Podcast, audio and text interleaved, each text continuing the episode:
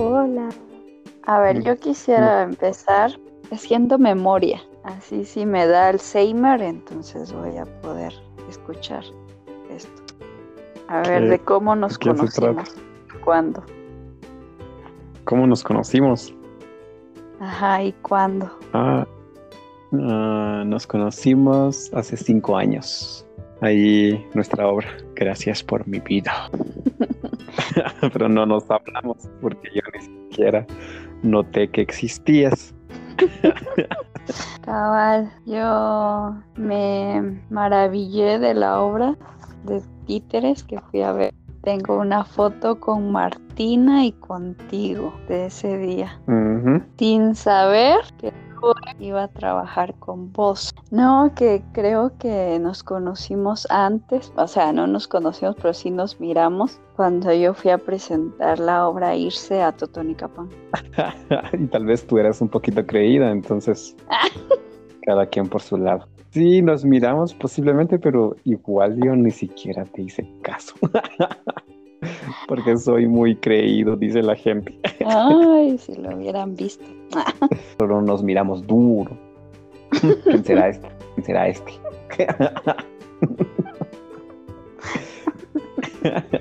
Algo así. Tal vez solo nuestras energías, nuestras energías se hicieron y, y se sacaron la lengua.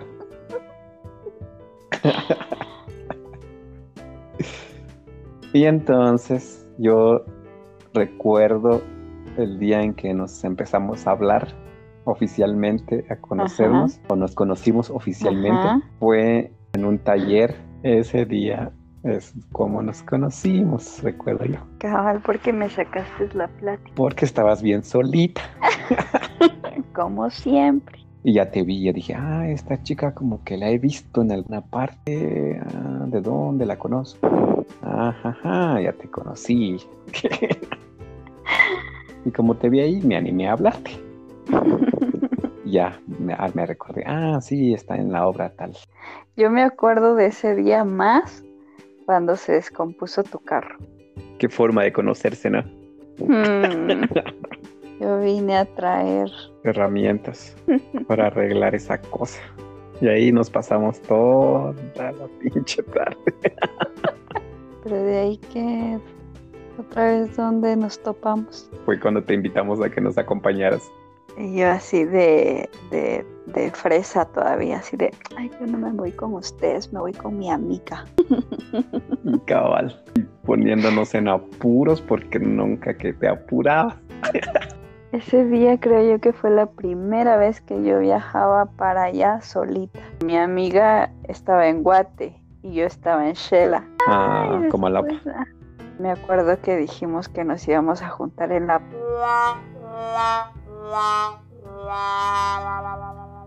Te estaba contando, che, cómo fue mi ida con Malapa. Esa fue la segunda vez que nos vimos. Sí, pues luego... Luego creo que te invitamos a, a lo de las misteriosas. Y de ahí fue lo de la cofradía. Oh, pero esto ya fue hasta en el 2017. Tres años después. De ahí así, así que convivimos fue en la cofradía. Sí, ya en la cofradía, sí, ya. Ay, no, no me arrepiento conocías a por Chumi, nada del conocías mundo a haber hecho eso. ¿Cómo se llama? ¿Ya conocías a Chumino o conocías a Chumi? De cerca no. Y así fue la cofradía, una locura que saber de dónde surgió. Puras locuras. Luego nuestra locura de ir al mar. Eso fue lo último que hicimos. No, ¿O no? no, ¿Cuál de los mares? no, lo último que hicimos fue mm, ir a ver La Llorona. Pero fue, o sea, la última actividad que hicimos antes que cerraran todo aquí en Guate por la pandemia. ¿Y qué sientes Bueno. tú? Ahora otra pregunta. Ya recapitulamos ahí cómo fue todo el, el asunto, el encuentro. Ahora quiero hacerte unas preguntas. El choque. Cho- choque cultural. Va, dale. Pero va- van a ser un poco como, como, ¿qué te dijera? Como enfocados al arte y a toda esa chingadera. No de, ¿por qué te interesaste tú en el arte? ¿Por qué? ¿Por qué? Ah, y es como una pregunta un poco difícil de responder porque, porque en realidad yo no tuve una, una razón tan profunda. O tal vez sí. Porque, porque siento que desde niño a mí me gustaba como las, hacer cosas con mis manos, cosas artesanales, construir.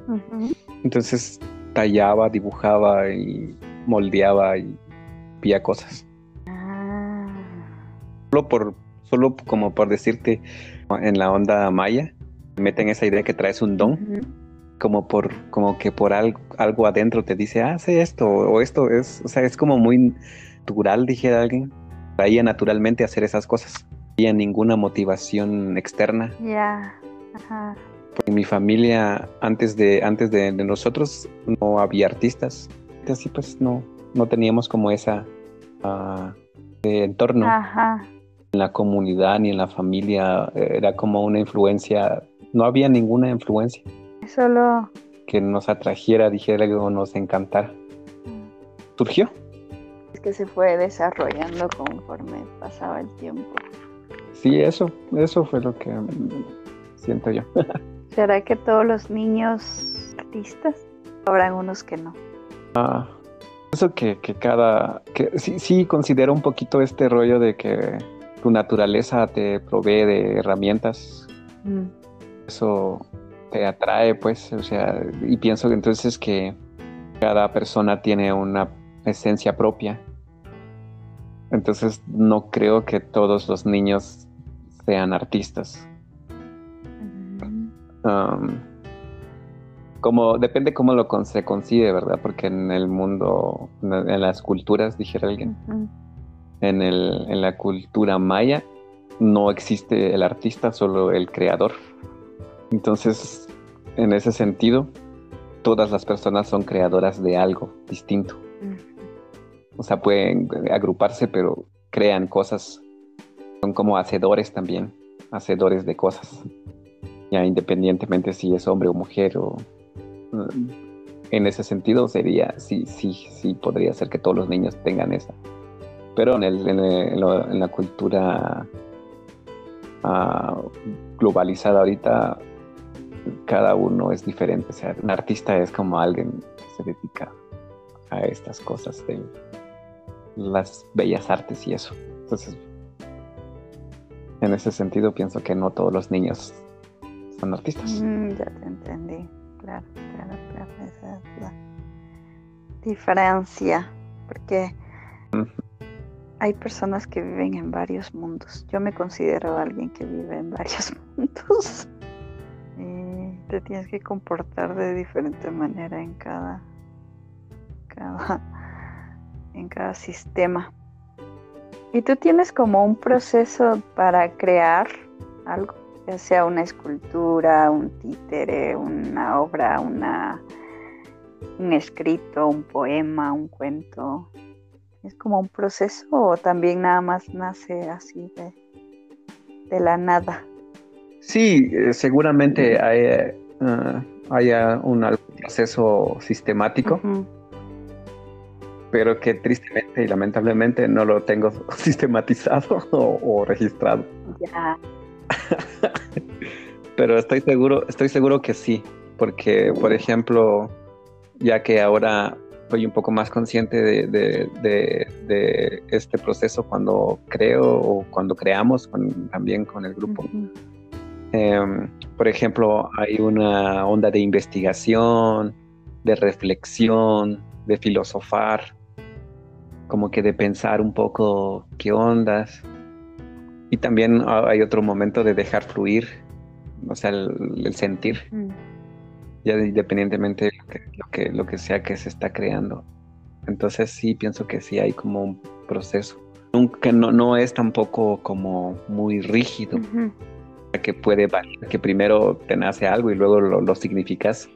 Puedes decirte, haces una pintura, y como te estás, te está saliendo y todo y ya cuando va en el proceso lo vas significando, entonces ya le vas poniendo más cosas. Mm.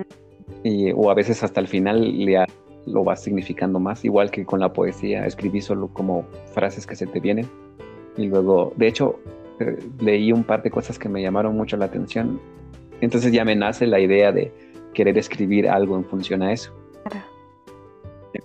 Pues, es que estoy investigando ahorita sobre la rima semántica, Ajá. queriendo entender y descubro, por ejemplo, una, una pequeña frase que me gustó un montón, que es, dice la muerte de la muerte. Dejo así como pensando un montón y me dieron un montón de ganas de, de hacer algo en torno a eso. Ah, y ojalá algún día, algún día, algún día pronto publiquen una, hasta publicar ¿va? un libro donde sea el método artístico de hormiga. Eso estaría muy interesante y bonito. De que así los que son autodidactas puedan ahí tener inspiración para hacer sus obras de arte. ¿No lo crees? y para ti, ¿cómo sería el sistema o el, el teje y maneje de la cultura? ¿Sería el sistema ideal aprovechando las herramientas que el sistema capitalista? Sería un sistema ideal, cultura. Sí, que maneje el arte, la cultura. Pues eh, pienso que, que independientemente del sistema, si es eh, comunitario, capitalista, socialista, um, casi todo funciona a través de la cultura. O sea, se introduce al humano a través de la cultura y la cultura no es más que toda esta, este, ah, en- grupo de ideas, ideologías que, que predominan en, una, en, un, en un pueblo, ¿no? En un sector o en una sociedad. Entonces, ah, pienso que, que para esta onda hay que diseñar la cultura, o sea, pensarla, no, no simplemente dejar que fluya. Que un- una forma ideal de poder evolucionar y, y- tener como todo este mundo artístico, cultural, así con una estructura bonita, es diseñarla. Entonces para diseñar la cultura se necesita pensar un montón y, y ut- utilizar todas estas herramientas que hay, que son o sea, las herramientas modernas que, que ha inventado el capitalismo, tal vez no el capitalismo, pero ha aprovechado el capitalismo. Ujú. Mm, pienso que, que en realidad si, por ejemplo, uno entiende que en el mundo conviven un montón de, de culturas, lo más importante es mantenerlas vivas. Eh, dejar que, que las culturas convivan y que se puedan mantener en medio de toda esta evolución, pienso que es algo importante. Y que también evolucionen, o sea, que no solo se mantengan, sino que, que puedan evolucionar también mm, homo- creo que es el, o intentar homogenizar es el problema, Mm, porque que solo una, un, un tipo de cultura domine todo el, a, la, a la gente es el gran problema, porque todos se van a regir solo a una manera de hacer las cosas, una forma de creer, y uf, está un poco complicada la pregunta. Sí, está muy fumada. No, fumada ni fumada, está muy de la escuela, ¿no?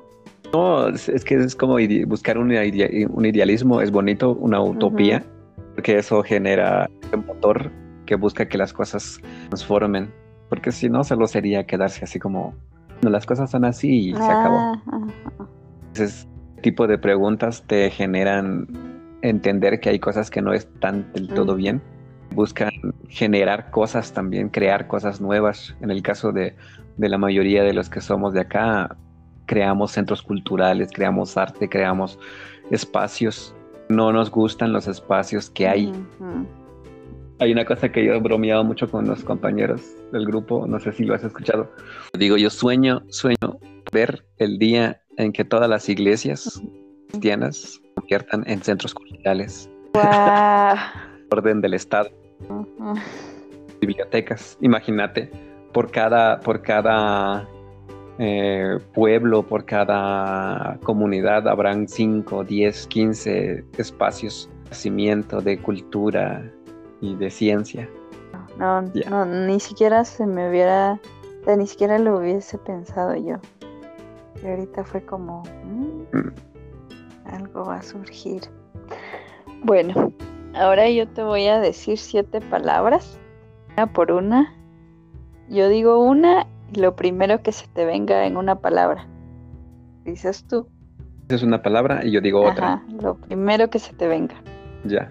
No se vale pensar. si no pienso, no voy a poder estructurar la palabra. Pero ya entendí. Bueno, sí, puedes pensar. Vamos a ver, vamos a ver. Son siete. Ajá, yo digo una, tú dices otra. Yo digo otra y tú dices la otra. Y así. ¿Estás listo? Va. Arte, Pollo. amigas, Dio. amistad, do,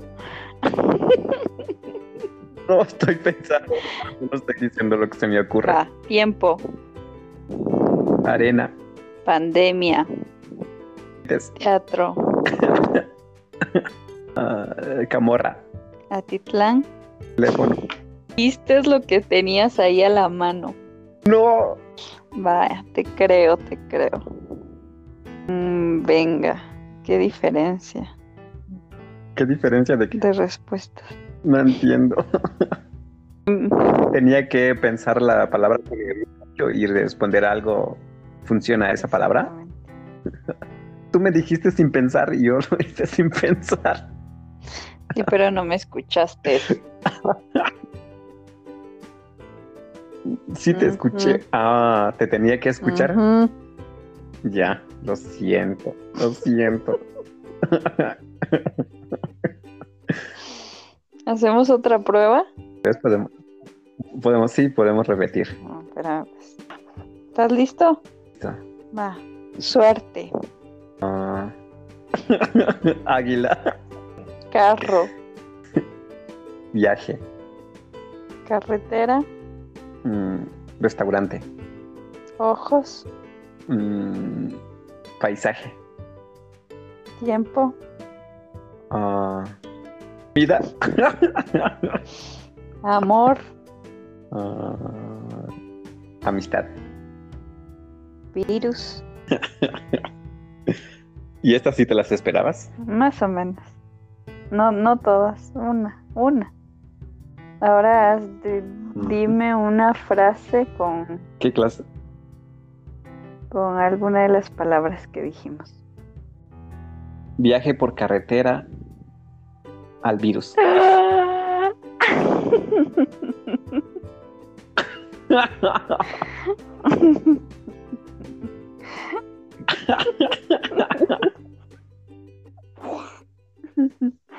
Interesante. Viaje por carretera. ¿Qué clase de brujería estás haciendo? No, ninguna, ¿qué crees? Es un ejercicio que aprendí. Sí, pues es una herramienta para escribir y para. Las palabras son bien expresivas. Así como el que me acabas de decir, la muerte de la muerte. La muerte de la muerte. Eso está. La muerte de la muerte y el silencio del silencio. A la. ¿Es en serio? Son, son del Popol Vuh. ¿En serio? Ahí, ahí lo leí. Wow, pero filosofía en unas tres palabras.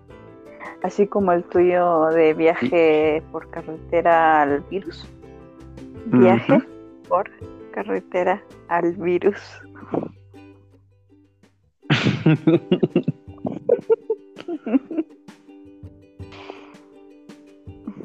Vi mucho y no dice nada.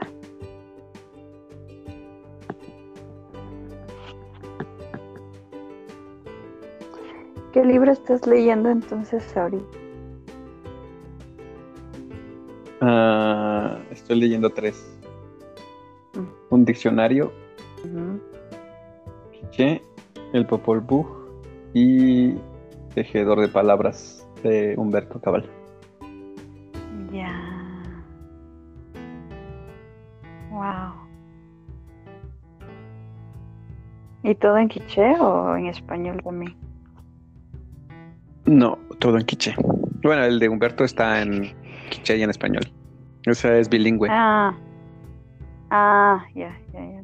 Sí, el diccionario, y- el diccionario y el, y el de Humberto son bilingües. Y el Popol Vuh es solo en quiché. En quiché. Wow. Tu mente está en dos universos. Algo así. He estado como leyendo un poco sobre eso últimamente y, y los pensamientos español y quiché. Y quiero, es que quiero como detectar cuando, cuando una persona piensa en español pero habla en quiché y viceversa. Mm, buena. Y la combinación, por ejemplo, yo quiero hacer la combinación de ambos también en algún punto.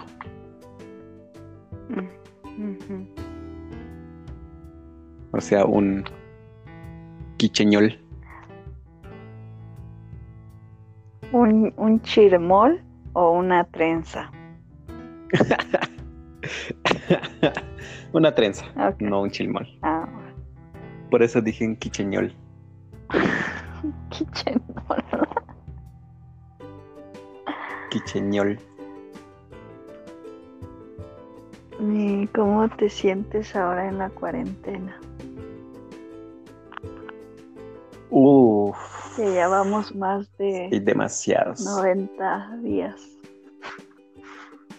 No, ya, que tus 90 días. Vamos por los 120 días, más de 120 días. Bueno, 120 pesos. 30. Vamos cumpliendo ya los... Son cuatro meses. Cuatro meses. ¿Qué has, ¿qué has Ah. sentido? ¿Qué has sentido en todo este proceso? Primero, ¿qué es en qué y después? Ah, pero del encierro, porque, porque hay como dos, dos fases, ¿no? El encierro voluntario, no, el encierro este que, que, que ha habido y la cuarentena, cuarentena que, que, que nos tocó vivir por la situación del contagio en la familia. Pero igual ambas cosas, yo creo que lo sufrí más, sufrí más el primer y segundo mes de, de encierro eh, así de aislamiento Ya. dictado por el gobierno. Y ya, ya por ejemplo, en la, en la cuarentena por, la, por, por, la, por el contagio, fíjate que no lo sentí tanto porque fue bastante dinámico. O sea, había mucho que hacer durante todo el día, en- limpiar y ordenar y velar y atender a los enfermos. Entonces era como un poquito más duro los primeros días porque igual estaba en un ambiente nuevo, ah, no convivía. Una alternativa es encontrar algo que hacer que te aparte de este mundo, dije que te aleje un poco de este mundo y te meta a otro mundo, por ejemplo, lo- la, la- la- la ventaja del arte. Sí he aprendido muchas cosas, uf, muchísimas cosas. Creo que ha sido un tiempo de... He tenido mucho tiempo ¿Algún de ejemplo? introspección, Ah, cosas que he aprendido. Bueno, por ejemplo, reconocí actitudes de, de, de dónde vienen actitudes que tengo. Por ejemplo, ya con mucha certeza si son, si vienen de, de mi papá o de mi mamá, que ahora los estuve observando un poco de cerca. Eso me pareció interesante, saber de dónde vienen muchas de las actitudes que tuve, que tengo ahora todavía. Y que si las quiero o no las quiero en mi vida. La cosa es que también aprendí o entendí mi propia cosmovisión, o sea, la- cómo yo veo la vida y qué cosas tienen valor para mí y qué cosas no tienen valor. Ah, sí, me llevó también a conocerme un montón en muchos aspectos como emocionales y eh, también intelectuales. Ya. Eso, eso Sí, podría decirte. como que la cuarentena nos, nos puso introspectivos a todo el mundo, a todo el mundo que, que de alguna manera no tiene que ir a la calle a, a ver el pan de cada día. Pero a mucha gente de, digamos, del, tiene sus, sus, sus ingresos. nos, nos tocó interiorizarnos y Nos permitió interiorizar. ah buena buena buena buena buena cabal interiorizarnos este conocernos y buscar como herramientas o, o de arte o de algo para calmar la mente el miedo el, el virus. ¿No has visto que han surgido como varias este, acciones o varias este, grupos de, de jóvenes que están haciendo, están aprovechando el internet para expresarse, para comunicar, para dialogar, para, para, mm, sí, para conocer más de... Sí, he visto eso. Creo que yo estoy dividido en dos, porque ya la, la última etapa que, que tuve es que me alejé de un poquito del internet, Ah, porque empecé a considerar que había demasiada basura en, en los espacios que yo tenía y me acerqué otra vez a los libros, algo que no había pasado hace mucho tiempo. Ah, ya. Ajá. Pero es algo como personal también, no sé cómo cada, cada quien lo está viviendo de una manera distinta. Sí. También algo que quería decirte es- también es que esto me permitió, o sea, todo este, este encierro y esto, este, estar tan cerca de la muerte, no mía, pero de las personas cercanas, también me, me hicieron reconsiderar algunos aspectos de mi propia vida y de mis propias creencias. Y el valor que tienen eh, las cosas, ¿no? La- la- el sentido y el valor que tienen, ah, sí, las cosas y las personas. Y mi propia, mi propia existencia también. Eso. Eso es que podría mencionar sobre los sentires de estos tiempos. Y creo que esta interiorización que estamos haciendo va a durar mucho más. Posiblemente. A ver en, en otro momento cómo vamos a estar. Vamos a ser la generación del coronavirus. Van a preguntarte tus nietos, abuelo, ¿y cómo fue el coronavirus? ¿Cómo lo vivió usted? Cabal, eso. He sido sobreviviente. Haciendo TikToks.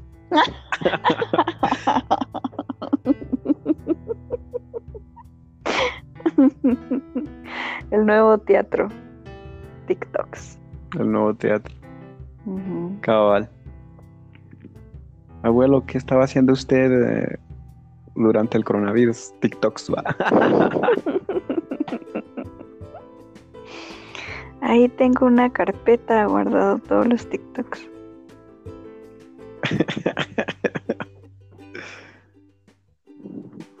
¿Qué va? Así la vida. Así la vida. Bueno, Jesus, ¿algo que quieras agregar en este podcast? ¿Estamos haciendo un podcast? No, Lo había olvidado. mentiroso.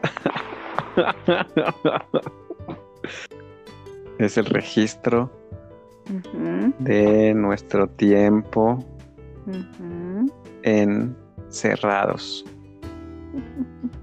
da- te diste cuenta, te diste cuenta que también de los podcasts que hicimos antes O sea, el podcast que hicimos antes o los que hicimos antes con este, también creo que, que ha habido una transformación porque de alguna manera había como cierta incertidumbre todavía, como incredulidad de, de, lo que estaba pasando, también de alguna manera optimismo de que iba, iba a durar poquito de tiempo, que pronto nos íbamos a volver a encontrar y, y o volver a la normalidad.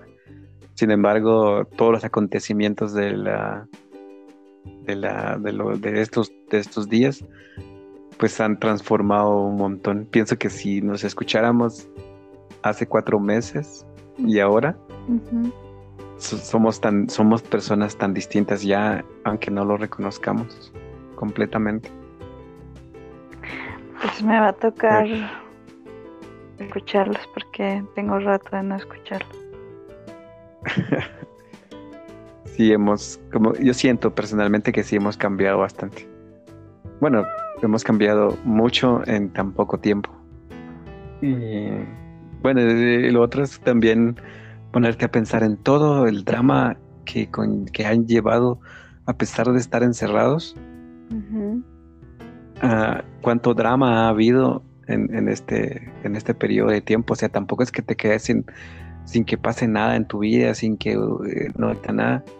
O sea, si te podés, después de los podcasts, te podés recordar y todos los sucesos que han habido que son trascendentales también dentro de este pequeño espacio que solo son nuestras casas, nuestras habitaciones.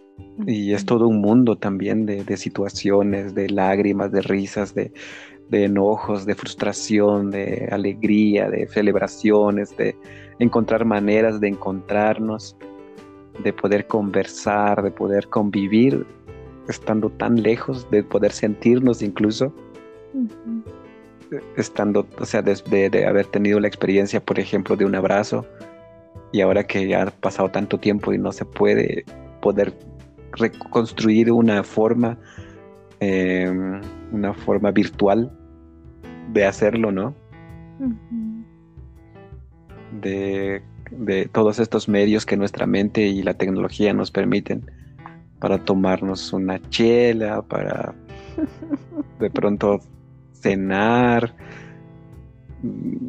poder consolarnos en nuestros momentos tan duros, que de todos modos están estos momentos complicados, difíciles de la vida, que son cotidianos, ¿no? De la vida, que siguen, siguen tan latentes, permanentes, y que hasta que la vida siempre es este sube y baja, esta montaña de, de, cosas, de emociones, de situaciones. O sea, nunca estás totalmente feliz o totalmente desgraciado, pues. Siempre están estos micromomentos, o sea, grandes y pequeños, de felicidad, de tristeza, de alegría, de nostalgia, de, enojo, de frustración, de rabia, de, encanto. Eso, eso como que es lo que yo he notado un poco más profundo de estos días y igual la vida sigue, ¿no? Nada más eh. eso quería decir. Con lo que dijiste, me, Pensé, híjole, tu cuarto es como una caja misteriosa.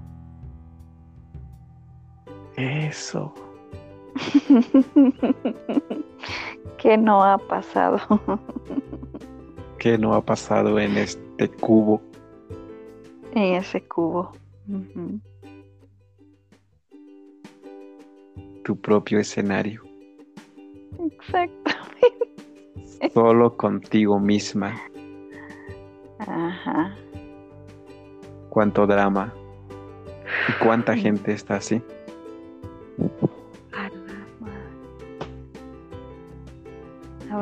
Millones de cajas misteriosas por ahí.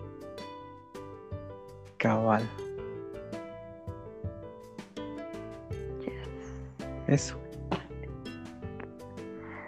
Mal Dios, Jesús Chan. Jesús Chan, me dijiste Chan. Sí, es, como una forma de decirte querido o estimado ¿En qué idioma? Japonés. Mm, me gustó tu combinación de eh, gracias, estimado, en dos idiomas distintos. Ay, Maltíos. sin pensarlo. Mal, mal, Maltíos Chan. Ajá. Mm, Maltios Chahue. Suena bonito, ¿no? Sí, suena bonito. Pues a la hora. Somos muy buenos charlatanes, la verdad. Bueno, creo que este ha sido el, el episodio. episodio, ¿qué será? El podcast número 3. O sea, es un número sagrado.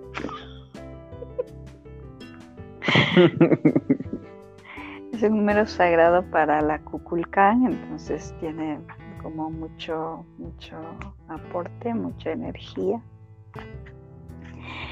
Y pues bueno, despedimos este podcast y vamos para el número 4. Ojalá no pasen cuatro meses para hacer el número